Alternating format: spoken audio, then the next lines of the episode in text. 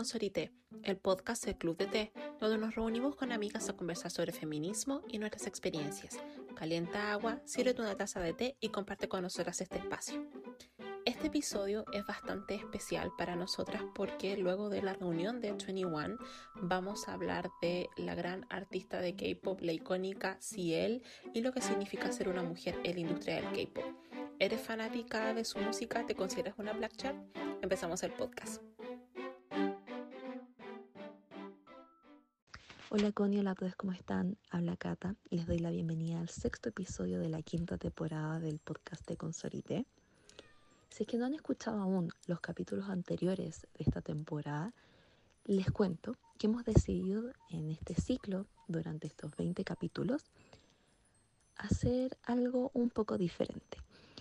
Elegir en cada episodio a una mujer para ocupar los temas más relevantes de su vida, ya sean sus aportes, ya sean eh, su experiencia o incluso cosas que se le critican a esas mujeres para tomarlo como un caso de estudio y a través de esas temáticas ocuparlas como ejemplo para extrapolar esos temas y aplicarlos a la vida cotidiana y poder hacer también un análisis desde una perspectiva feminista, como siempre se hace en este podcast, y poder aplicarlo a la vida de todos, ya sea la nuestra o ya sea eh, de la gente que está a nuestro alrededor.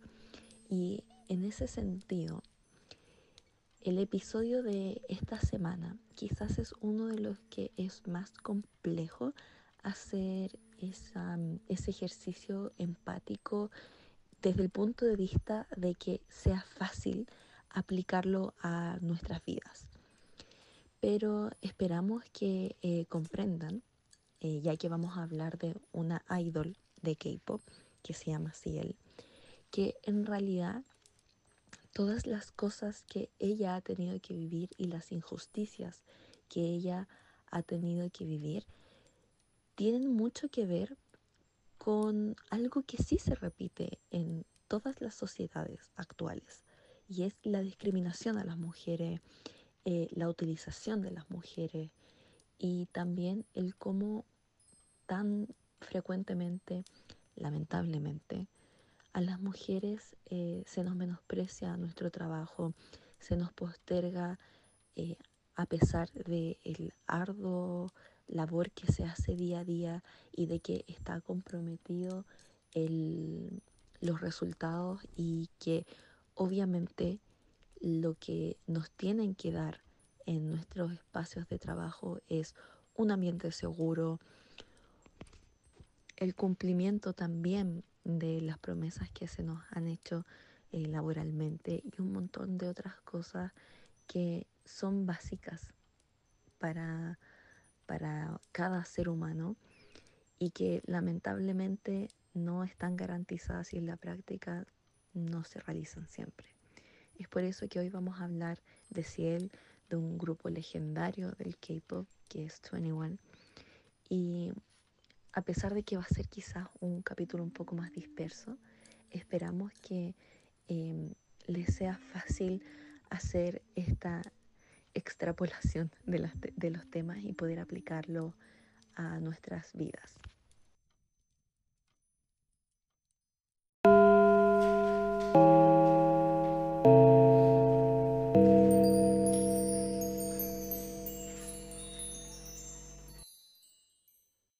Hola a todas, todos, todes. Quisimos insertar este nuevo extracto en este episodio que como ustedes saben grabamos con mucha anticipación porque ocurrió algo muy icónico, histórico y estamos muy emocionadas porque si son seguidores de 21 y del K-pop en general, se habrán dado cuenta que en el lineup de Coachella eh, si él se presentó, lo cual era bastante importante considerando que estaba en el escenario principal de Coachella, que es un muy buen logro.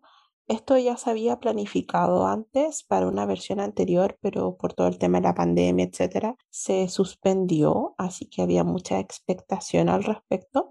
claramente es una sensación como de reivindicación y de orgullo después de todo lo que ella ha pasado, lograr presentarse en un escenario así. Estaban los rumores de que podría presentarse con 21 por algunos tweets y posts, pero era más bien una conspiración. Y efectivamente, todos quedamos en shock porque efectivamente se presentó 21 al final de setup de, de CL con I'm the Best y fue hermoso porque no las veíamos reunidas en vivo desde los Mama del 2015 y claramente después vino todo el tema de la separación, entonces me dio mucho orgullo y como eso de, no quiero llamar venganza, pero sentir como esta idea de justicia, el hecho de que se hayan podido presentar juntas como libres de YG y que se hayan apoyado entre ellas, se vean increíbles, cantaron increíble, como que demostraron lo icónicas que son y lo trascendentes en la historia del K-pop y sobre todo ver a Boom apoyada por sus compañeras fue, fue muy hermoso.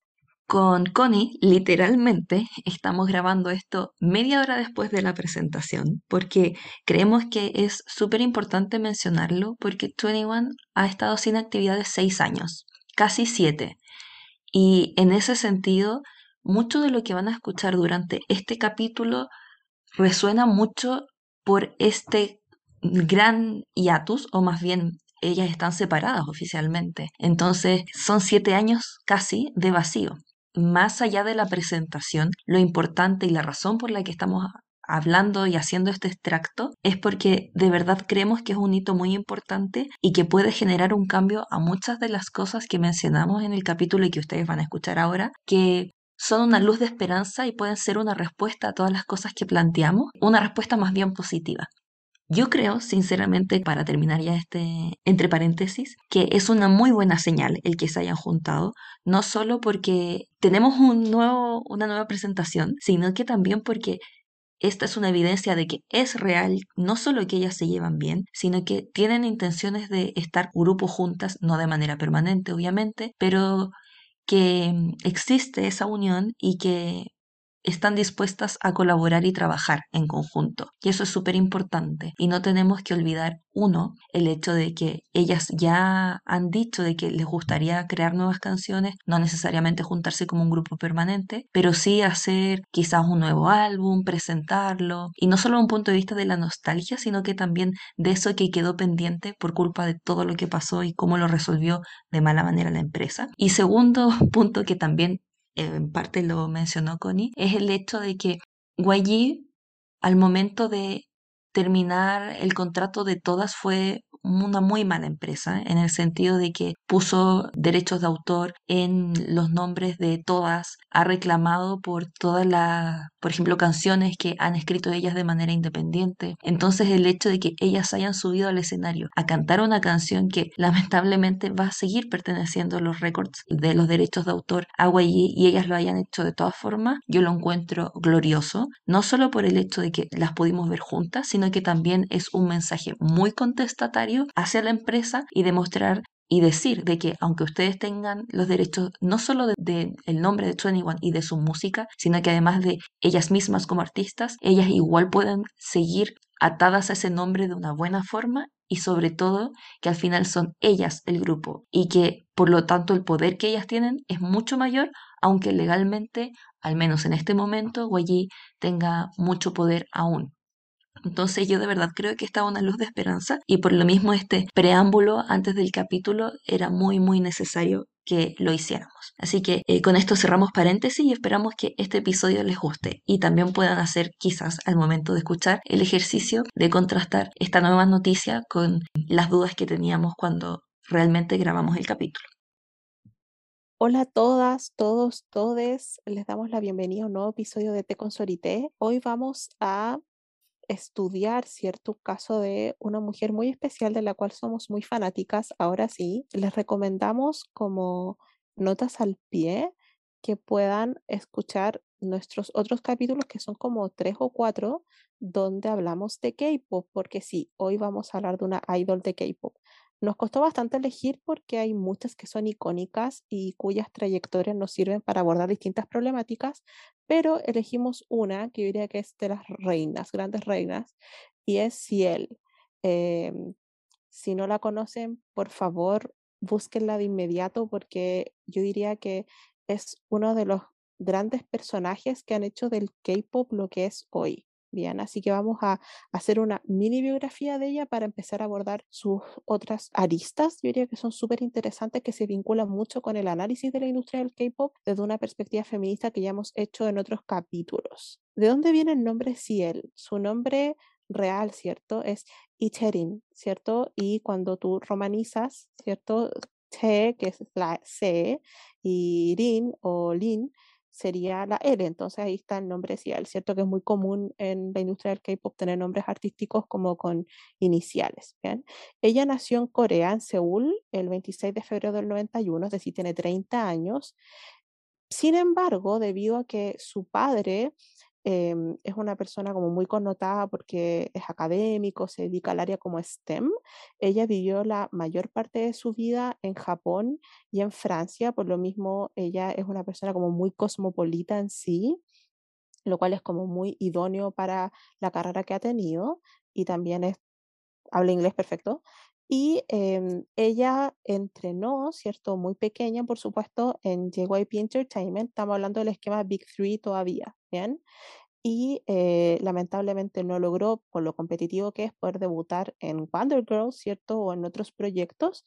Y se va a unir a YG Entertainment a los 15 años. Bien, entrenó tres años porque debutó a los 18 por ahí, si no me equivoco, y debutó en 2009 como la líder, ¿cierto?, del gran grupo icónico 21. Bien, es uno de los grupos leyendas femeninos, yo diría que es uno de los más eh, más allá de exitosos como los más particulares por su sonido, por sus letras, por su apariencia, ¿cierto? Y vamos a ver que ella, por supuesto, destacó desde muy temprano por ser la líder, por su enorme talento, además que eh, rápidamente empezó a hacer muchas colaboraciones solistas, por ejemplo, con G-Dragon, que también de, de, Big Bang, ¿cierto? De, de, su agencia, y esta idea como de la nueva generación de raperos, además que ser una mujer rapera y lo, increíble que es ella, no, no es muy sencillo porque, claro, está como el rol de rapero en los grupos, pero no se compara a ella, sinceramente. Y em, se fue configurando esta idea de que ella tuviera una carrera solista. Em, primero lanzó algunos singles dentro de los álbumes de 21, algunos como canciones sola, y luego vino como el curso natural, que era internacionalizar su carrera. Y esto empezó ya a configurarse luego de eh, un episodio bastante complejo en la carrera de 21, cuando a Pac Bomb, otra de las miembros, ¿cierto?, la acusan como de internación o tráfico de drogas porque tenía este tema de, sus medicamentos, ¿cierto?, em, que no estaban permitidos en Corea. Entonces ellos entraron como en un hiatus y algo muy típico de YG, si es que siguen el K-pop, esta idea del sótano. Entonces entra en esta como hiatus y bueno, el grupo después se va a, a disolver, ¿cierto? En 2017 y hace poco salió una entrevista que es muy triste porque cada vez que se habla como de 21 y ella da entrevistas se pone a llorar de que se enteró por la prensa eh, y por sus amistades. Y en 2015 ella ya empieza su carrera solista, se va a Estados Unidos y eh, quienes somos fans de Ciel y de 21 era esta idea de cuándo va a debutar propiamente tal. O sea, lanzó algunos discos, hizo muchas colaboraciones, también muchas amistades con celebridades súper importantes, eh, con diseñadores, distintos artistas, productores. Y básicamente tenía como esta vida de, de hotel, ¿cierto?, en Estados Unidos. Y estaba esto de cuándo va a debutar.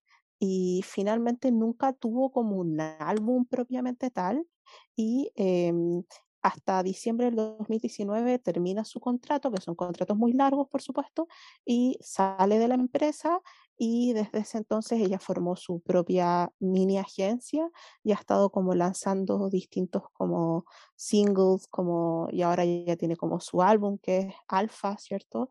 Y está como volviendo a los escenarios en Corea porque ya participa en shows televisivos, en programas de música, los rankings, etc. Y por supuesto con este vínculo internacional constante.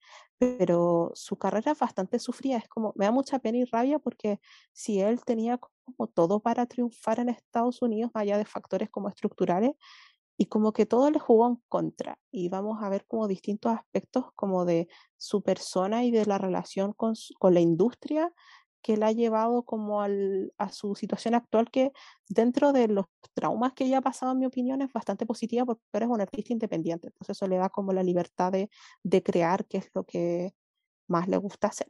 La carrera de Ciel es muy larga, este año se van a cumplir 13 años desde que 21 debutó. Por lo tanto, por todos los problemas y todas las cosas buenas también que han sucedido en su vida, queremos abordarla desde un punto de vista cronológico para que podamos mirar ordenadamente todas las situaciones que ella y ellas, 21 como grupo, tuvieron que vivir y aún tienen que vivir, porque si bien en todos los otros capítulos y también en los que seguirán durante la temporada, tomábamos el personaje como un caso de estudio, porque servía como un muy buen ejemplo para, valga la redundancia, ejemplificar una problemática propia. En el caso de Ciel, y que quizás es un poco similar a lo que pasaba con Taylor Swift. Son tantas las cosas que ella ha vivido que es fácil encarnar en, en distintas situaciones que le pueden pasar a muchas personas. Y el K-Pop es algo que a nosotras nos interesa mucho, pero que también tiene muchas situaciones sumamente complejas que creemos que es súper importante de aterrizar para hacer despertar a las personas de cómo es realmente ese ambiente. Entonces, lo primero que podemos hablar obviamente breve, porque es algo que la mayoría de los idols pasan, es el tema de la competitividad al momento de ser seleccionado para entrar a las empresas. Y después también, después de los arduos, arduos años de entrenamiento, el poder lograr quedar en los grupos. Como decía Connie, ella estuvo a punto a punto de estar en Wonder Girls, que fue de hecho, en mi opinión, como dentro de la segunda generación, al menos en grupos de mujeres, es el grupo que realmente marcó el inicio de la segunda generación, en grupos de mujeres, insisto. Sí, absolutamente. Porque si bien antes ya habían debutado otros grupos, algunos que no tuvieron nada de éxito, como The Grace, que es de Semen Entertainment, o también, por ejemplo, Cara, que de hecho fue un gran grupo dentro de em, la segunda generación. De hecho, no sé si ustedes sabían, la Big Three, cuando empezó en la primera generación, no estaba YG, estaba DSP, que era la empresa justamente de Cara. YG empezó a posicionarse solo una vez que Seven, que es un solista, comenzó a estar como mucho más popular, que fue en la misma época de Rain y de Boa, pero cuando realmente entró como con fuerza en la Big Three fue con el éxito de, de, Big Bang y ya consolidado con el éxito de 21. Pero Cara también fue sumamente popular. Pero ¿cuál es el tema? Wonder Girls debutaron populares, es un poco lo que les pasa ahora a todos los grupos de las Big Three que debutan, que es raro que un grupo proveniente de una empresa grande no sea exitoso su debut. Ya, eso pasó con GYP y es porque fue el primer grupo femenino de la empresa. Tenían un color muy diferente. De hecho, a mí me impresiona su debut. Si un grupo debutara con Irony ahora, 2022, le iría bien. Creo que es una Fire y todas las canciones. Además que cantaron para las Olimpiadas, no se olviden de eso porque está esta canción que es muy chistosa, pero los visuals, no quiero decirlo como en belleza, sino que como el impacto visual de 21 No, pero espérate, estoy hablando de, de Wonder Girls. Ah, no, sí, sí además que fue el, primer grupo internacionalizando, que se internacionaliza, internacionaliza. Sí, pues de hecho, porque ellas debutaron muy famosas y aquí es la razón por la que estoy hablando de Ciel. No sé, Connie, si tú sabes quién, quién fue el que le ganó el puesto dentro de todas ellas. No lo sé. fue, Hyuna. Porque Hyuna. No me sorprende. Hyuna no debutó en For Minute. Hyuna debutó en Wonder Girls y tenía como 13 años. Pero ustedes ven su debut y de verdad no parece niña de 13 años. La sexualizaron. Ahí da como para hacer otra biografía, pero estaba hablando así, así. Sí. Y la otra persona, porque eran tres que estaban candidatas para ese, esa posición como de rapera en el grupo, era Hyomin de Tiara.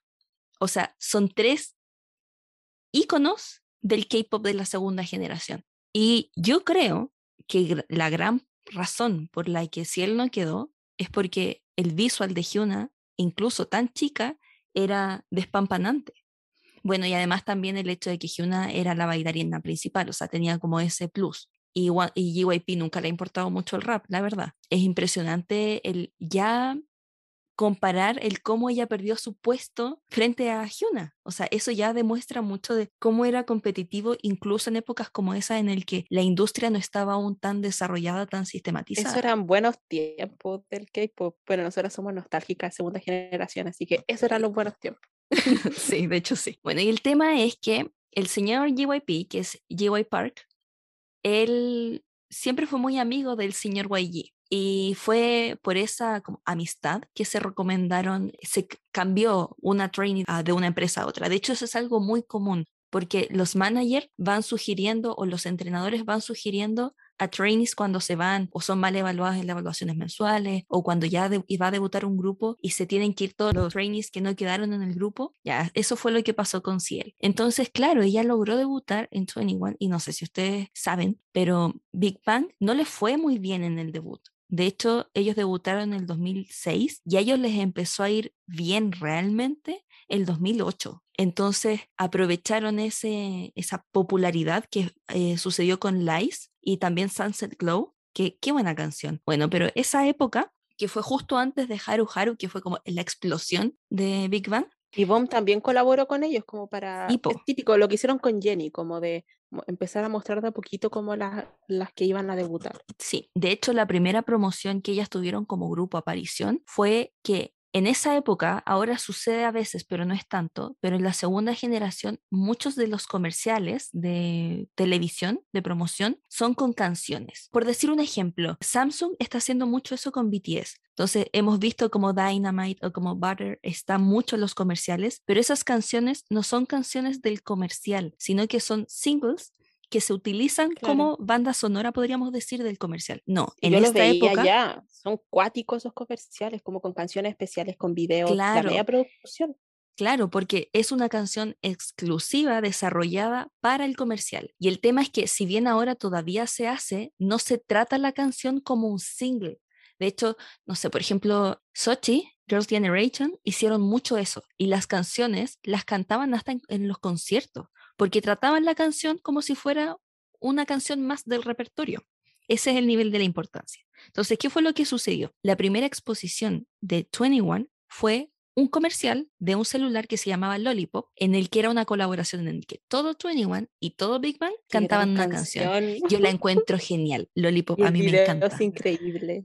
Sí, es muy buena, muy, de verdad es muy buena, una de las canciones que yo hasta el día de hoy sigo escuchando. Entonces, obviamente, eso hizo que llamara la atención, porque Big Bang siempre destacó mucho porque era como boy band, fue la primera boy band tirada más como a hip hop, podríamos decir. Entonces llamó mucho la atención y se empezó a promocionar pre-debut a 21 como la versión femenina de Big Bang y que por lo tanto era en todo la versión femenina, desde la música, que era muy diferente y de hecho su debut marcó muchísimo y de verdad llamó mucho la atención porque era muy, muy diferente. O sea, yo siento que el debut estuvo planificado de la mano con el primer comeback, que el debut fue Fire y después al par de meses, porque ellas debutaron creo que en mayo y en agosto sacaron I Don't Care que de hecho estuvo al mismo tiempo que Genie de Girls' Generation, que también es una canción icónica, pero I Don't Care de verdad le pegó mil patadas en el trasero a, Jenny. era, Otra, era otra posición, porque, era un estilo muy distinto. Y de hecho, esa, eso fue el, el éxito, la razón del éxito del debut de 21, porque teníamos Fire, que era muy hip hop,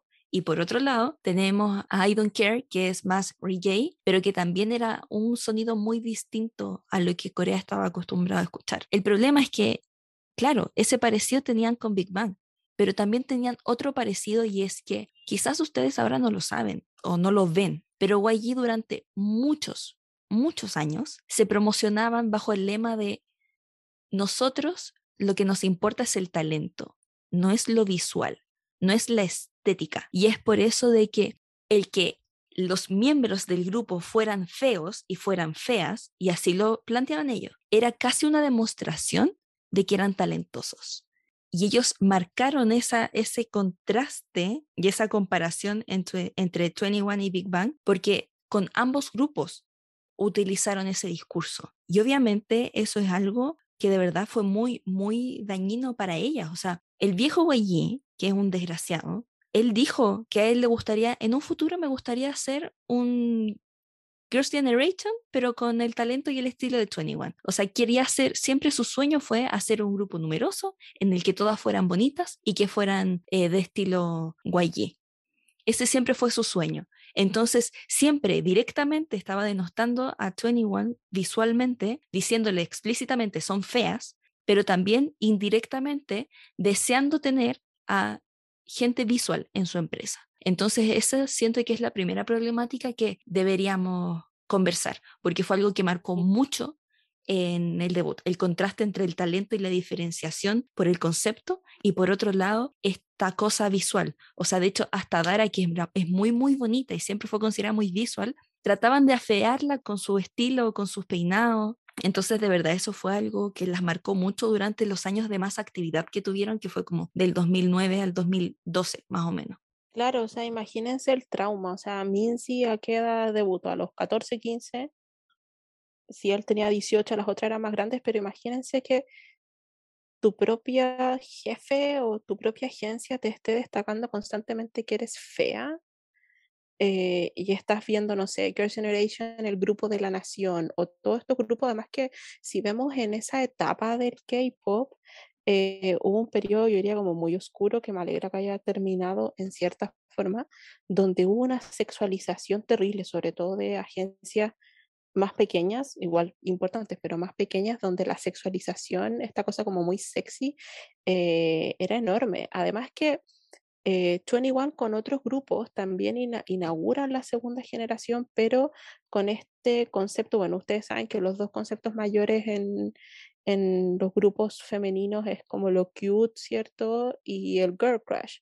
Y claro, tenemos a 21 como exponentes del girl crush, pero eh, no cumplían con los estándares hegemónicos de la belleza coreana, que todavía son muy fuertes, pero hoy en día ya tenemos como, no sé, Mamamoo, Hwasa en particular y otros como, como idols, pero en ese momento no lo era. Entonces, eh, claro, yo diría que para el público, quienes somos fans de 21, nos capturaba nuestra atención porque tenían esta actitud como de chicas no malas, pero como rudas, como empoderadas, como muy lejos de esta idea de grupos de chicas como inocentes, lindas y súper sexys, aunque claro, también está esta imagen de Bomb, como, pero no tanto como como ocurre en otros grupos. Entonces, además que sus letras, además de ser como muy hip hop, eh, abordaban problemáticas como no solamente como el amor propio, sino que de eh, tener corazón roto, terminar relaciones, em, los outfits, todo, y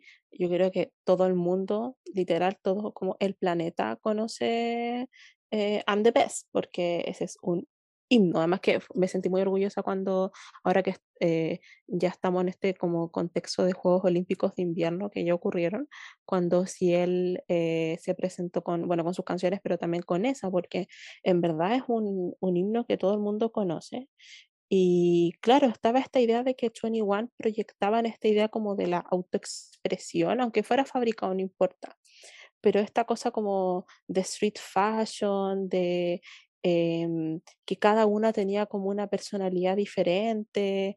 Em, y claro, si ustedes ven el video de I'm the Best, o sea, están usando cuero, púas como armaduras, armas literalmente. Y claro, podía ser sexy todo, pero más bien como esta idea de soy la mejor, ¿se entiende? Entonces, claro, por un lado ellas están proyectando esta idea como de, de, empoderamiento, de salir adelante, además que está todo como la maquinaria de Teddy Park detrás, pero por debajo estaban sufriendo como todo este maltrato, todas estas burlas. Si ustedes leen entrevistas de, de todas ellas, yo diría que de Dara no tanto, pero de las otras, o sea, los, las consecuencias como psicológicas que tuvieron en su vida fue enorme. Y mm, de hecho quiero leer como unos extractos de una entrevista que se le hizo a Ciel cuando eh, lanzó The Baddest Female. Y esta idea como de los GCBs, que uno tiene así como el fandom, como los Blackjacks, que, son, que es como el fandom de 21, pero como los fans de Ciel. Y ella dijo, eh, quiero cambiar la imagen que la gente tiene de las mujeres asiáticas. Quiero expresar mis ideas a través de mi música y en el escenario porque soy una artista. eh, quiero que la gente de todo el mundo sepa que hay chicas en Asia como yo a las que les gusta el hip hop y se visten de manera única. O sea, también e, ella y 21 se fueron instalando como rompiendo estos estereotipos como de la mujer asiática obediente, sumisa, em, como servicial, como inocente, como fácil de engañar, que también está muy resaltada no solamente por la industria en Japón, en, China, en Corea, sino que también por las representaciones asiáticas en Estados Unidos, ¿cierto? Entonces, finalmente ellas promovieron eso, además que cuando ellas debutan empiezan a aparecer otros grupos, o sea, está For Minute, eh, Misei, Burnout Girls, FX, bueno, un montón de, de grupos más, ¿cierto? Y, pero siempre se enfrentaron a esto. ¿Y qué pasó? Cuando mm, si vemos a Ciel, es un, en, esos tiempos, era una persona que, en mi opinión, yo llamaría delgada. Pero sí su cuerpo tampoco era como el estándar, porque siempre se, se, burlaban de ella como por sus ojos pequeños, por esto el tema de su maquillaje, que ella misma se hace hasta el día de hoy, es súper icónico de ella, o el tono de su piel, o básicamente su apariencia física. Y lo que empieza a ocurrir es cuando ella se va a Estados Unidos y eh, luego de tener estos como singles como Lifted, Hell Beaches y todo eso, eh, y entra el otro nefasto Scooter Brown en su vida, eh, ella vuelve a Asia también para hacer distintas presentaciones y también como que ya venía esto de los Juegos de Pyeongchang y claramente había aumentado mucho de peso y fue como choqueante, como eh, lo que me gusta mucho de su fandom en general es que siempre la han apoyado bastante y a todo 21. Entonces pienso que el hate no fue tanto como del body shaming, pero yo creo que lo peor de eso fue como la preocupación de, oh, ¿cómo está si él estará bien? Además que ella después comentaba de que tenía que hacerse ella su propio maquillaje, conseguirse la ropa, eh, los bailarines, como todo. De hecho, en la presentación de Pyeongchang, que básicamente es diplomacia cultural y diplomacia deportiva, donde ella estaba representando a su país en Juegos Olímpicos, ella dijo que tuvo que preparar todo sola. Entonces, eh, no solamente vivieron como este bullying o este maltrato o esta comparación en, en, su propio grupo, además que está esta maldición de los siete años en el K-pop, y justamente 21 es un ejemplo de eso, su grupo como que de la nada, o sea, pasó al hiatus y luego fue como que Minzy se fue, estaba el tema de Bomb, y era como, ya, saquen una canción de despedida, eh, adiós, como que literal la canción se llama Adiós, y así fue, como que no hubo ningún como como un duelo, un cierre propiamente tal, y era como, bueno, tengamos fe en que sí él le va a ir bien. Y esa oportunidad nunca llegó, de hecho ella le escribía en el Instagram a, a como que le respondiera y todo eso, y luego se da este otro fenómeno, que era lo que decía Kata, que efectivamente cuando pasa el tema de Bomb y entramos en el hiatus, va a debutar Blackpink, que era como el grupo que YG soñaba, o sea, era esta como actitud muy de 21 y que eran muy visuals, como modelos prácticamente. Y lo triste es que no hemos enterado con el paso de los años que muchas de las canciones que eran de 21, que incluso grabaron, pasaron a ser de, de Blackpink. Entonces, es, imposible no poder compararlas, pero está esta idea como de ser desechadas por su agencia con todo lo que hicieron para luego tener este nuevo grupo y eh, quedaron abandonadas, sobre todo en el caso de Ciel, porque bueno, las otras pudieron como como irse, bueno, Dara no sé cuál es su situación actualmente, porque hace como programas y todo eso, pero eh, además que ellas son tan amigas y siempre dicen que se van a reunir y espero que lo hagan.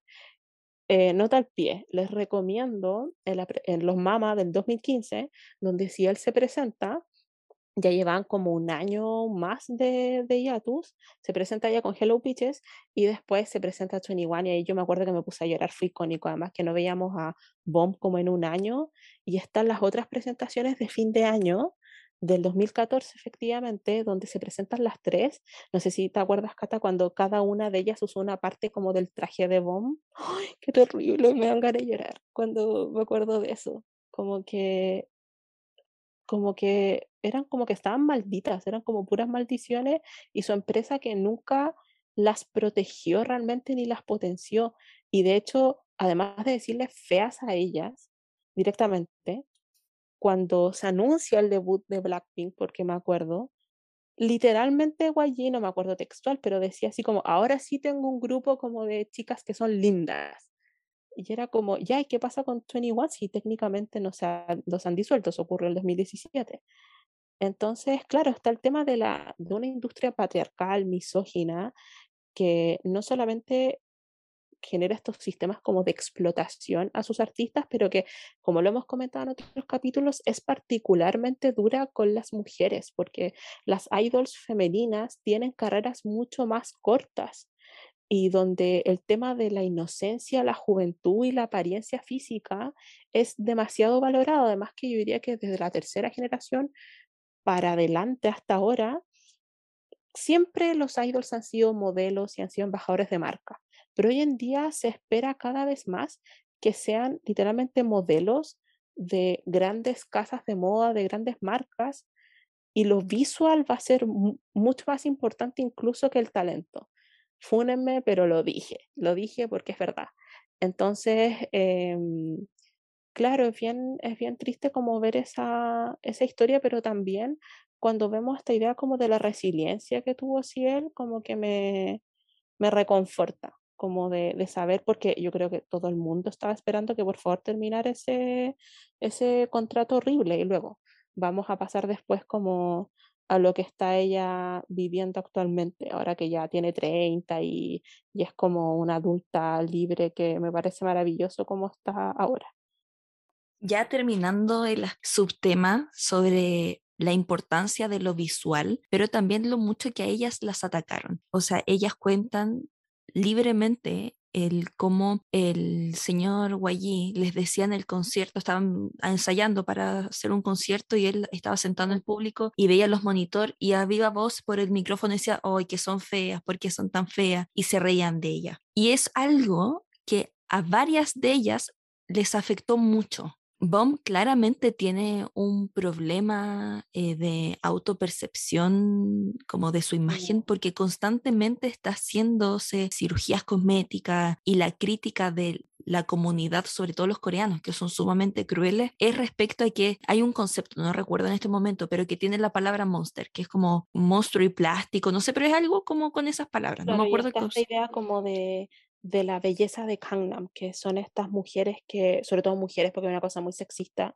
que se les nota mucho que están, que tienen cirugías, entonces las llaman como monstruos de plástico, adicta a la cirugía, señora de Gangnam y todo Claro, y el problema es que a Bom ha llegado al nivel del acoso al decir también de que ya te pasas. Y el tema es que ha llegado al siguiente nivel en el que incluso los coreanos, a pesar de que todavía le tienen sangre en el ojo por el problema legal que tuvo, están preocupados por ella. Y eso es un trauma por toda esta carga que se vio de abuso por esos comentarios durante muchos años. ¿Qué decir de Minzy? O sea, ella debutó siendo muy chica, muy chica. Ella o tenía 14 o 14 o 15 años. Y el tema es que la diferencia de edad con las demás era muy grande. O sea, Dara y Bomb tenían nueve años más que Minzy. Era mucha la diferencia de edad. Entonces también eso eh, marcó mucho en, en, su personalidad. Y en sí él también obviamente es algo que pasó. Entonces es algo que de verdad no hay que menospreciar, porque si bien Connie tiene mucha razón de que ahora en la actualidad, esto como de la valoración de los visual, empezó con EXO y con Twice. EXO y Twice fueron como los que comenzaron, fueron los primeros grandes grupos de la tercera generación, porque ellos marcaron esta diferencia. De hecho, no sé si tú te acuerdas cuando debutaron ambos grupos, en el que ellos empezaron con este concepto de como bonita, viene después otra bonita como pretty, next pretty, algo así. Ese concepto. Esta idea como de visual como posición y centro, sino que todas tenían que ser. Claro, entonces el tema es que si eso partió ahí, ahora en la cuarta generación, que ya claramente estamos en la cuarta generación, lo que se busca es que sean todos completos, es decir, que todos los miembros no solo sean visual todos, sino que además todos bailen a nivel de main dancer y todos canten a nivel de main vocal y todos, bueno, quizás no todos rapeen, pero que ojalá haya muchos raperos también. Entonces, si a eso se le suma lo que comentaba Connie de que ahora se espera de que todos sean modelos, tiene mucho que ver con el hecho de que los idols en realidad no son modelos, son influencers. O sea, eso de que soy embajador, embajadora de una marca, en realidad no es que sean cara, no es que sean modelos, son influencers. Eso es lo que son. Y el tema es que la única forma de que eso pueda ser así no es solo llevando masa, sino que también para la estética de esta industria de la moda, también tienen que ser atractivos y atractivas. Entonces, ¿cómo creen ustedes que las chicas de 21 se deben sentir viendo cómo está el panorama actual, sobre todo considerando de que ellas individualmente siguen tratando de encasillarse dentro de la industria. O sea, Mincy ha intentado mucho, de verdad, el tener una carrera Pues solista y le ha ido muy mal, muy mal.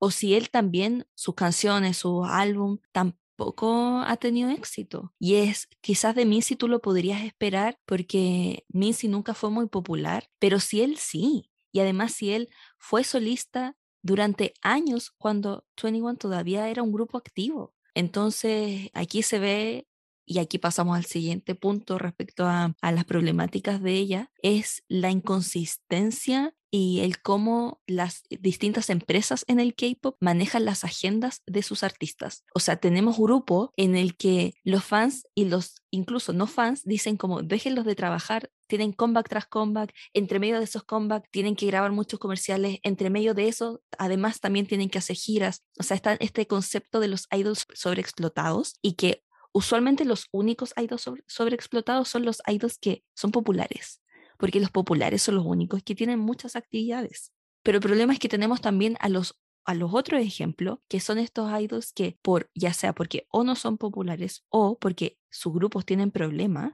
que están en unidad indefinido. Y eso es algo que lamentablemente en YG siempre pasa, porque esto que ustedes, si son fan de algún grupo de YG ahora en, la actualidad, el que sean inactivos en comparación a otras empresas no es algo nuevo, siempre fue así. De hecho, así como estaba este lema al principio de YG de eh, nos, nuestros eh, artistas son feos porque son talentosos, también estaba esta idea de hacemos pocos comeback porque lo que saquemos va a ser de calidad. Y eso al final no necesariamente es real, lo que pasa es que eso genera expectativa. El problema es que, y con 21 se nota mucho, con Big Bang no tanto, pero con 21 se nota mucho que ocupaban la misma fórmula de la música occidental, de que ellas tenían solo singles y después, como cada un año, cada dos años, sacaban un álbum en donde estaban todos estos singles. Entonces, si ustedes revisan la discografía de 21, que es maravillosa, o sea, de verdad, yo de los pocos grupos que escucho no semana a semana es ellas de la segunda generación, de verdad. Son buenísimas sus canciones son. Sí, son muy buenas. Y ellas en general, esos primeros años, dígase 2009 a 2013 más o menos, eh, sacaban canciones, aunque no eran álbums. De hecho, ellas tienen, tienen muy pocos álbums. Creo que tienen como uno o dos full álbum y deben tener uno o dos mini álbum. De verdad, tienen muy poca discografía como de discos propiamente tal. Pero siempre estaban haciendo comeback porque siempre sacaban singles. El tema es que el problema que tuvo Bomb, que creo que Connie no lo explicó eh, con tanto detalle, pero para que lo entiendan, ella vivió durante muchos, muchos años en Estados Unidos. Y ella, de hecho, vivió hasta, no sé, como los 18 o 22. Esa Alcanzó a época. estar en la universidad si estudió Sí. psicología. Sí, ella alcanzó a estar en la universidad, o sea, ese nivel de grande era. Y ella le diagnosticaron un, un problema de ansiedad y también depresión porque tuvo problemas cuando estaba en, en Estados Unidos y le, le diagnosticaron medicamentos psiquiátricos que son legales en Estados Unidos. El tema es que en Corea no. Entonces, ¿qué pasaba? Ella traía los medicamentos desde Estados Unidos, pero obviamente por el hecho de ser ilegales en Corea, se presume como que fuera consumo ilegal y además un microtráfico. La trataron de traficante, Sí. literalmente. Entonces fue de verdad una situación súper triste porque nunca se consideró el que uno en Estados Unidos eran legales, pero dos, y que es lo más importante creo yo, que es el hecho de que la razón por la que ella traía esos medicamentos era porque los necesitaba y porque estaba mal. Entonces, lo que sucedió fue que la sacaron de toda actividad, produjo también que 21 se fuera a un hiatus indefinido, porque al ser tan pocas miembros y ella ser también la main vocal, no podían estar haciendo comeback. Además, también estaba empezando a planificarse el debut de Blackpink, que a la gente le gusta o no, y que probablemente este es un discurso que vamos a volver a ver ahora este año y que va a debutar el próximo grupo, las Baby Monster. Yo estoy segura que va a pasar lo mismo que pasó con 21. Quizás no las separen porque igual 21 se separaron por el problema de Bomb, que es distinto, pero de que va a haber un nivel de inactividad grande totalmente. Y es por un mal manejo de la empresa, porque todo lo hace el mismo productor. Como que estamos acostumbrados a la basura de YG. Es que odiamos demasiado, perdón, YG, ya Teddy. Lo siento, odio demasiado a Teddy y YG. Jubílense los odio. Eso quiere decir misógino asqueroso.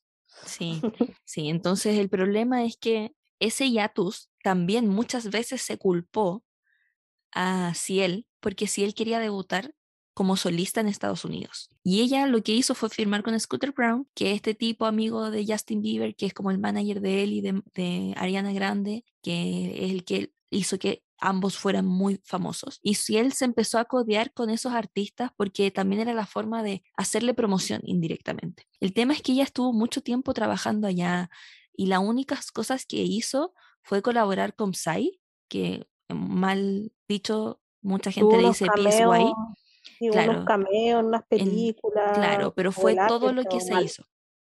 Sí, no se, no se sacó nunca canciones de ella sola. Lo único que se hizo sola fue de hecho en Corea. Y el tema es que em, a ella la postergaban. Ella contaba de que ella escribió mucha música, que incluso grabaron videos, pero nunca salió al aire nada, nunca, a la luz pública. Y el tema es que eh, YG, Corea, se desentendió de Ciel porque pasó a ser un problema de Scooter Brown en Estados Unidos.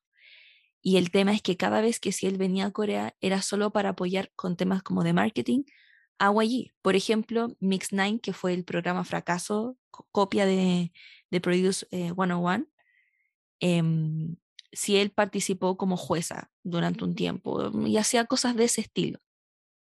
Entonces, em, ella fue durante mucho tiempo atacada porque se le culpaba a ella y a Bomb por ser las razones de este hiatus, cuando en realidad em, se deshicieron de ella.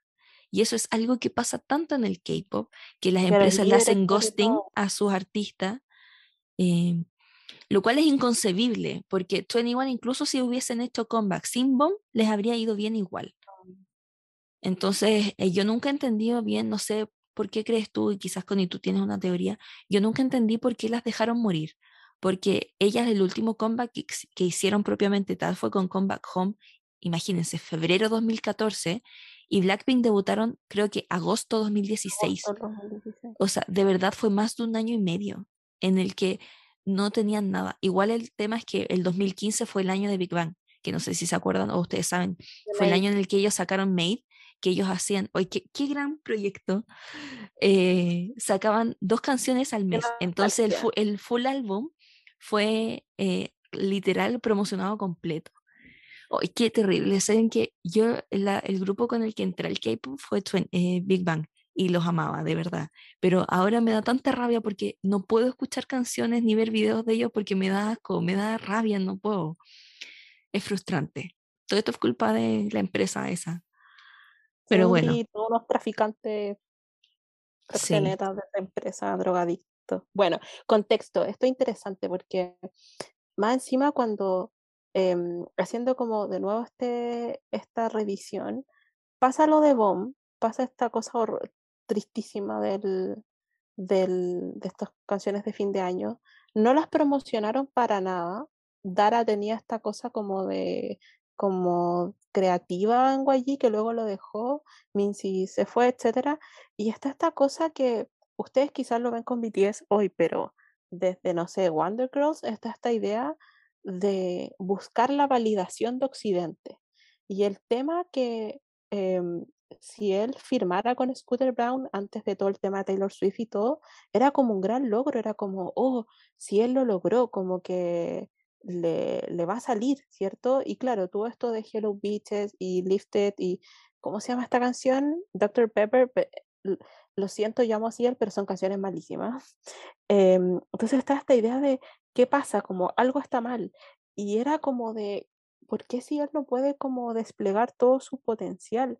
Y estaba esta expectativa, imagínense la presión de ser como la, la, carta ganadora de tu empresa que más encima te abandona, que no te contesta el teléfono, y ser la expectativa de ser la artista de K-Pop que iba a conquistar Estados Unidos y que iba a ser como la role model, como la modelo para los artistas futuros, porque ninguno lo había podido lograr. Está el tema de, de Psy, pero fue el tema como One Hit Wonder de, de Gangnam Style, que después Psy también se va, etc. Eh, entonces imagínense esa presión y ver que todos estos contactos y esta vida como de ricos y famosos que empezó a tener Ciel y esta expectativa y después quedó allí. Entonces, sí. en verdad, yo creo que es como quizás ahí hay temas legales, financieros y que Guayi ya no estaba ni ahí. Literalmente las desechó como que la marca 21 estaba manchada y estaba completamente orientada a Blackpink. Fue súper lamentable porque siempre estaba como el casi. Y era tan triste porque siempre le preguntaban a Ciel en, esto, en estos años, como, oye Ciel, ¿cuándo vas a lanzar un álbum?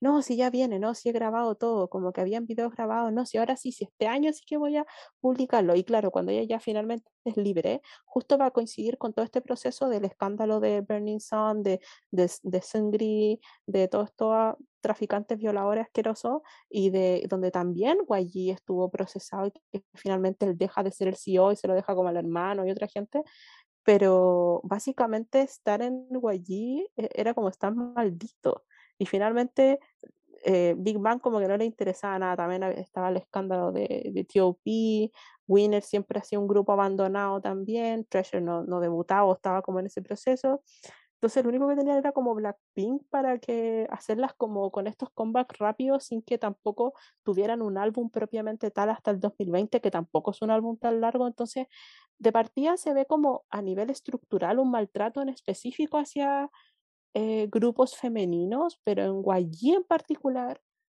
yo pienso como que el sexismo y el maltrato es peor. Y 21 tuvo que recibir como todo eso que lamentablemente siempre le ha pasado en menor medida y le va a seguir pasando a Blackpink. Y, claro, ahora uno ve como las entrevistas y yo en verdad como que me alegra porque más allá de que no les vaya como muy bien en los chats, así él pienso que tiene esta como conexión con sus fans, como que tiene esta agencia que se llama como Berry Cherry, eh, es libre, esta idea como de, de poder publicar su música. De hecho, apenas se va de, de allí, publicó como todas estas canciones en YouTube, que son muy bellas porque los videos tienen como muchas fotos de ellas cuando eran ni más chicas y de como de su carrera. Entonces, al menos está esta tranquilidad de que quizás en éxito como lo medimos en el K-pop, que ahora todos tiene tanto que ver con los rankings y los premios, no es como muy exitosa, pero saber que es libre y como su propia jefa y que está como pudiendo expresarse es como la mayor alegría porque ya no está con estos hombres horribles que la abusaron y la abandonaron y la engañaron porque, o sea, yo pienso que lo que le hicieron a 21 y, y a Ciel en particular es, es irreparable, o sea, es una las estafaron, como que les arruinaron su vida artística. Y, e insistimos, las carreras son súper cortas. El hecho de que si él tenga 30 en cualquier parte del mundo a nivel de industria musical es como nada. Pero en el K-pop ya es como ser muy vieja. Y el hecho como de haber estado tanto tiempo en Estados Unidos hace que el público coreano, que es muy doméstico en sus gustos, se olvidara un poco y mm, el hecho era de tener que estar allí porque claro, como que nunca lo, logró técnicamente en Estados Unidos y está en este como limbo también con la pandemia, entre lanzar su música, estar como promocionando como puede, pero bueno, es como lo que hay. Insisto, estos como hombres horribles que no soportan como instrumentalizan esta idea como de la mujer fuerte para finalmente desecharlas y tratarlas como un producto y una cosa que se puede escupir. Pero lo importante es que si él es icónica, además que tiene esta idea como de, no solamente esto como de la chica como ruda, sino que también como la hermana mayor, esto de, de usar siempre la idea de Annie como hermana mayor en su, en su música, pese a que era muy joven, pienso que es muy bello. Pienso que el, espíritu de Ciel como es como muy familiar respecto como a la comunidad que se crea alrededor de sus fans y la admiro mucho porque en general cuando hay cosas que fallan en los grupos, a la primera persona que se le culpa es a la líder, como pasó con Taeyeon, con Ciel, o sea, ser líder es, yo pienso que es la peor posición que te puede tocar en un grupo de K-pop, francamente. Yo siento que gran parte de la culpa, si es que no toda, fue por la empresa. Y esto es algo que también tenemos que mencionar mucho, porque los problemas en el K-Pop en general sí son por las empresas, por malos manejos, pero yo siento que se ha extendido demasiado el echar la culpa de todo cuando en realidad no lo es. Y eso produce de que cuando realmente la culpa es de la empresa, como acá, no se tome el peso.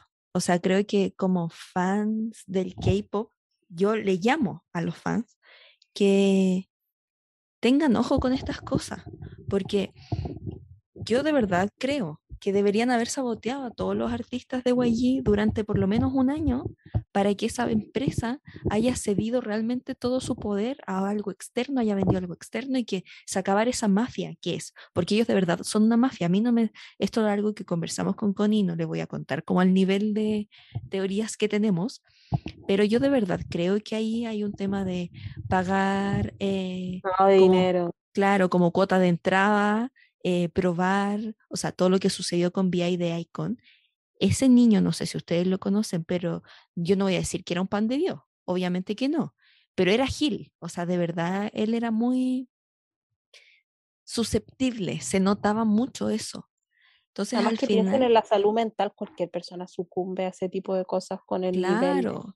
Entonces, esa empresa siempre se ha comportado así sectaria. El que se hayan salido, Claro, el que hayan salido con, con las manos limpias prácticamente del escándalo legal que fue, porque realmente fueron delitos graves y ellos salieron sin pena grande.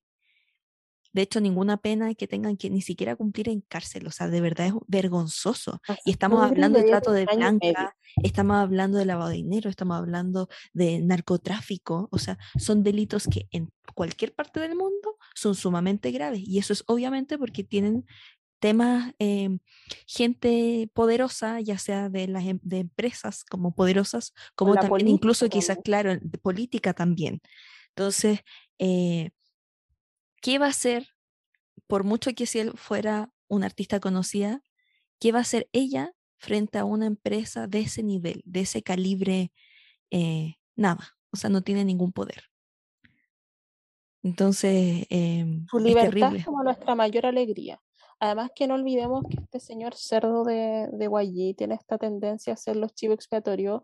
Es una persona como muy envidiosa como de sus artistas, porque es un artista frustrado, porque no olvidemos que su origen era Soteji Boys y él era como de los Boys, no era Soteji como Dios Jesucristo del K-pop. Y mm, lo que le hizo a su propia esposa, o sea, su esposa, si no lo saben, también era de, de un grupo de idols y básicamente tuvo que dejarlo todo para casarse con él y convertirse como en esta idea de dueña de casa, como la esposa de él. Y básicamente él siempre ha tenido esta cosa como de tener a sus princesas, que en su momento era él, aunque la trataba muy mal junto a 21, luego la desechó y luego ahora tiene a Jenny y después va a venir otra. Y, y claro, si no lo saben, busquen como el escándalo de Burning Sun, que no entiendo cómo todavía hay gente que defiende al innombrable de Sungri, pero, o sea, lo que decía Kata, y un, un dato, Ustedes saben que la industria, como las industrias creativas en Corea son muy importantes y las Big Three, ahora Big Four, porque ya eh, YG no lo es, tienen un, un, poder no solamente como económico, sino que también vínculos políticos muy importantes por el mismo como modelo económico que tiene Corea, como no vamos a hablar del milagro del río Han ni nada, pero tiene que ver con esta idea de que no hay una separación realmente entre lo público y lo privado. Y de hecho, YG y su gente participaban, no sé si todavía participan, en el Consejo Presidencial de Marca País. Entonces, el nivel como de conexiones, como en espacios de poder es enorme. Y básicamente son sus artistas los que tienen que pagar las consecuencias con sus vidas, porque, claro, tenemos esta idea como la explotación al artista, pero se sabe que en todo este escándalo donde hubo tráfico de personas, de mujeres, prostitución y explotación sexual forzada, lavado de dinero, em, apuestas que también son ilegales, narcotráfico y todo eso, las víctimas eran trainees, niñas, trainees femeninas que tenían estas conexiones. Entonces, finalmente se tomaron este par de celebridades que eran como el chivo expiatorio, que las penas que les dieron fueron ridículas, o sea, la pena de Sungri fue un año y medio de los tres que eran originalmente, que le van a descontar mucho más porque está este tema del servicio y que ya cumplió como este tiempo como de, no sé si llamarlo prisión preventiva o algo así. Entonces, básicamente cometiste todos estos crímenes y no te pasó nada. Guayí se retiró y tenemos como estos hombres leyendas en la industria y van pasando las vidas de personas que desde su infancia han luchado por ese sueño. Entonces, claro, insistimos que si él es un muy buen caso como para eh, ejemplificar eso y de verdad le deseamos como mucho éxito no solamente a ella, sino que a todo 21. Ojalá se puedan como reunir un concierto, no sé qué es el deseo que ellas tienen, su amistad es muy bella y si son fans de K-pop como recientes, por favor revisen la discografía de 21, los trabajos de cada una, porque todas han seguido, ¿cierto? De alguna manera. Y como decíamos anteriormente, 21 es uno de los pocos grupos donde no hay ninguna canción mala y sus videos o sea, una de las cosas más importantes por las cuales uno entra al K-pop es como lo visual y los videos, etcétera.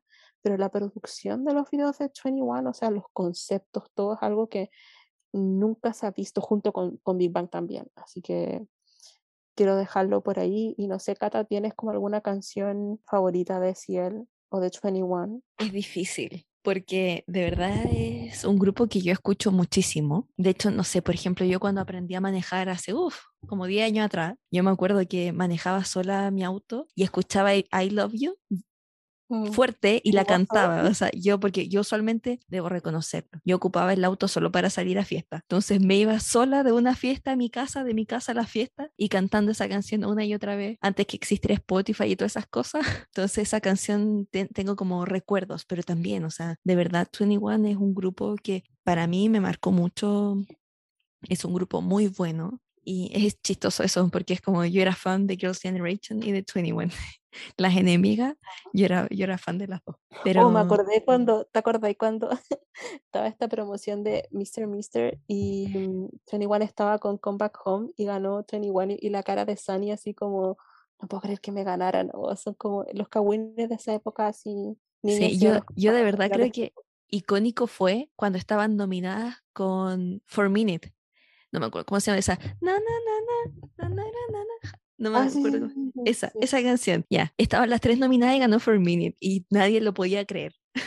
no, pero ¿saben qué? Yo, o sea, de verdad creo que es terrible. ¿Tú sabías que a Sochi le pasó de que, no sé cómo, siempre le pasan las cuestiones más ridículas. Siempre pierden los videos, les pasan cosas así oh. estúpidas. Ya en esa ocasión le pasó que grabaron el video y se les borró del computador cuando lo estaban editando. Entonces, tuvieron que retrasar el comeback casi un mes. Y Guayé quería que 21 hiciera comeback exactamente el mismo día para que fuera una competencia real. Entonces, como, como Sochi tuvo que posponer su comeback, Guayé también pospuso el comeback de 21. Y es ese comeback, el de Comeback Home, fue uno de los pocos en el que fue comeback con álbum y que fue como álbum completo nuevo. Con Crash. Sí. Gran álbum, por cierto. Sí, gran álbum.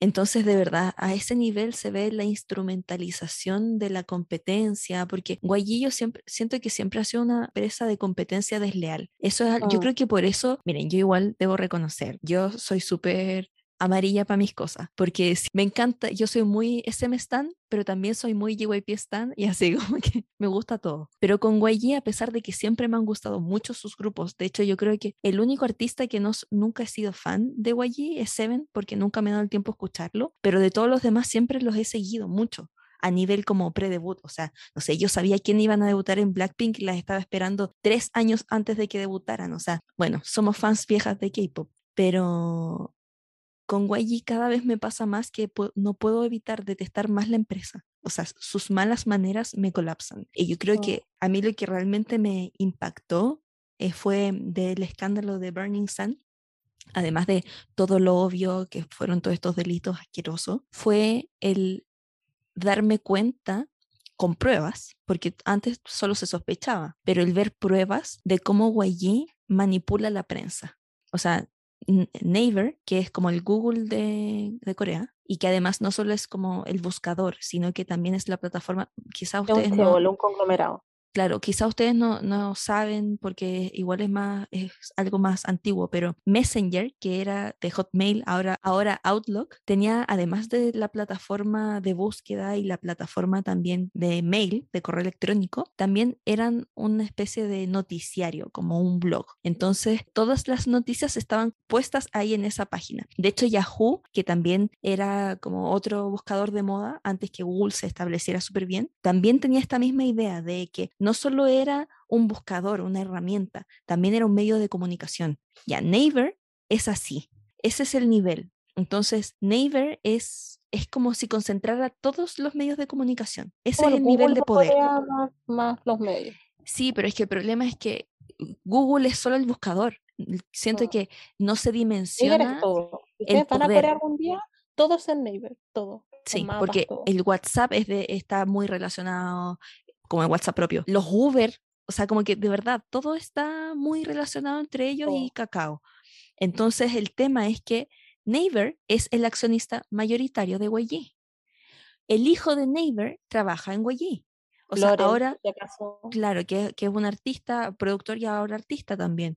O sea, ustedes se dan cuenta la manipulación que existe. O sea, todo el mundo decía cuando estaba el escándalo como de Burning Sun en su esplendor, decían, ¿Cómo es posible que no aparezca en, los primeros, porque en, en, Neighbor aparece con rankings, como los artículos más populares porque tienen más links, como visitas al link, y tienen por categorías, como categoría música, categoría entretenimiento, política y así. Entonces, ese, ese escándalo nunca estaba ahí. Pero asimismo también, o sea, ¿ustedes les parece ¿No les parece extraño que Jenny lleve como 3, 4 años en posicionamiento de marca en el número uno durante cuatro años seguidos? Eso no es porque ella es popular, es porque es manipulación. Yo no digo que no sea popular, no estoy tirándole hate, estoy ejemplificando de cómo realmente el media play, que es utilizar, hacer promoción a través de los medios de forma fraudulenta. Eso es algo que también se hace, pero YG yo siento que es peor aún. Fíjense cuando un grupo de YG debuta. Aparecen miles de artículos, miles de noticias echándole flores y como aparecen noticias de la nada, o sea, nada, no es nada noticioso, pero ellas van a, ellos van a aparecer o ellas en las noticias igual. Imagínense si pueden promocionar a grupos nuevos y hacerlos que se establezcan hasta que la gente les guste y los conozca, hacen media play, que es por ejemplo, hace poco pasó eso con Aespa NSM. Eh, Aespa cuando debutaron nadie las quería, pero hicieron tanto media play que lograron entrar. Ya, eso son estrategias como comunicacionales y de marketing muy fuertes. Pero imagínense eso que yo creo que es competencia desleal, o sea, como hablando en términos económicos, es competencia desleal. Pero bueno, eh, si es legal, será. Pero imagínense las cosas turbias que ocultan. Los delitos de Burning Sun fueron tan graves y no sucedió nada por este tipo de cosas. Entonces, cuando quieran ser críticos con el K-pop y con las industrias en general, en la industria eh, del entretenimiento, no solo en Corea, sino en el mundo, suele haber mucha libertad porque se manejan bajo sus propios códigos. Por eso es que vemos a tipos como estos grandes productores de Hollywood o de la música estadounidense que tienen escándalos de tan grueso calibre como aquí los que estamos hablando ahora en el K-pop. Es porque ellos se manejan bajo sus mismos sus propias reglas tienen muchos favores que cumplir y además son industrias con mucho dinero. Entonces, en vez de andar criticando cosas como, no sé, por ejemplo, ay, es que mis artistas lo sobreexplotan tanto, que sí, o sea, es verdad, sucede. Siento que hay otras cosas más importantes que criticar. Y es porque para nosotros como occidentales solemos criticar con nuestros parámetros. Por ejemplo, a ellos les gusta el tener mucho trabajo, porque trabajar implica que son populares y si no trabajan implican que ya no son populares. También por su cultura confucianista, también el tema de el ponerle mucho esfuerzo y ser muy humildes tiene que ver con esa cosa cultural. Entonces yo siento que los fans enganchan tanto con cosas que no deberían enganchar cuando deberían estar criticando otras que son mucho más graves. Entonces, de verdad, no hay que menospreciar el poder que tiene los medios de comunicación como de las redes sociales para lograr cosas, pero por favor, no ocupen eso para decir, no sé, denme un comeback O sea, no es, es el tipo de cosas que, que hay que alegar. O no sé, póngale ropa más bonita. De verdad eso no es un abuso a los derechos humanos de los artistas o los trabajadores de las empresas, créanme. El que tengan una ropa, no sé, una falda más o menos corta, que obviamente está mal y hay que alegar, pero a veces se pierde el foco y créanme, muchas veces los escándalos, y eso en el K-pop pasa mucho, se utilizan escándalos para tapar otros. Eso es algo que está muy extendido en el K-pop. Entonces, no enganchen con esas cosas porque están dándole en el gusto a lo que esas empresas quieren. Que ser críticos con la industria y tener como un consumo responsable, eso es lo que queremos decir. Y que por favor están en a, a 21 y Ciel. Yo diría que mi canción favorita de Ciel es Memboom. Sé que es una canción muy rara cuando se empieza a poner como muy de moda esta cosa como del dubstep pero es increíble, así como en vivo, por favor vean las presentaciones. Crash, todo el disco es increíble y por supuesto yo diría que mis favoritas son nostálgicas, junto con esas sería Fire y Taksukcho, que es como Clap Your Hands, es como ¿Cómo, ¿Cómo es como la traducción, perdón, como de clap your hands, como aplaude, como con tus manos? Paksu, como Paksu, eso. Escuchen esa canción, la coreografía es muy buena y el video también. Así que eso, Viva Ciel, siento que es como una icono y un ejemplo de su legado para todas las artistas, porque esta cosa como Pave the Way, como que hizo el camino, Ciel y 21 es uno de los grupos y artistas que sí hicieron el camino, para que no lo olviden así como hablamos de nuestra ancestra y nuestra genealogía feminista, seamos respetuosas y respetuosas con nuestra genealogía en el es muy importante. Así que eso, esperamos que les guste, compártanos sus experiencias, si conocen a Ciel, si son fans, cuáles son sus canciones favoritas, etcétera. Como siempre, y ya la próxima semana nos escuchamos en un nuevo episodio de Te Consorité con otras mujeres fenomenales, brujas que han marcado la historia y su entorno y son un ejemplo para nosotros y una inspiración en muchos aspectos. Cuídense, nos escuchamos, adiós. Adiós. La sesión de hoy ha terminado. Esperamos que hayas disfrutado este episodio de Te Consorité y nos sigas acompañando la próxima semana. Recuerda que publicamos un nuevo episodio cada viernes en todas las plataformas y no olvides seguirnos en nuestras redes sociales como arroba leclubdt y visitar nuestro sitio web www.leclubdt.cl. Abracito y nos escuchamos la próxima semana. Adiós.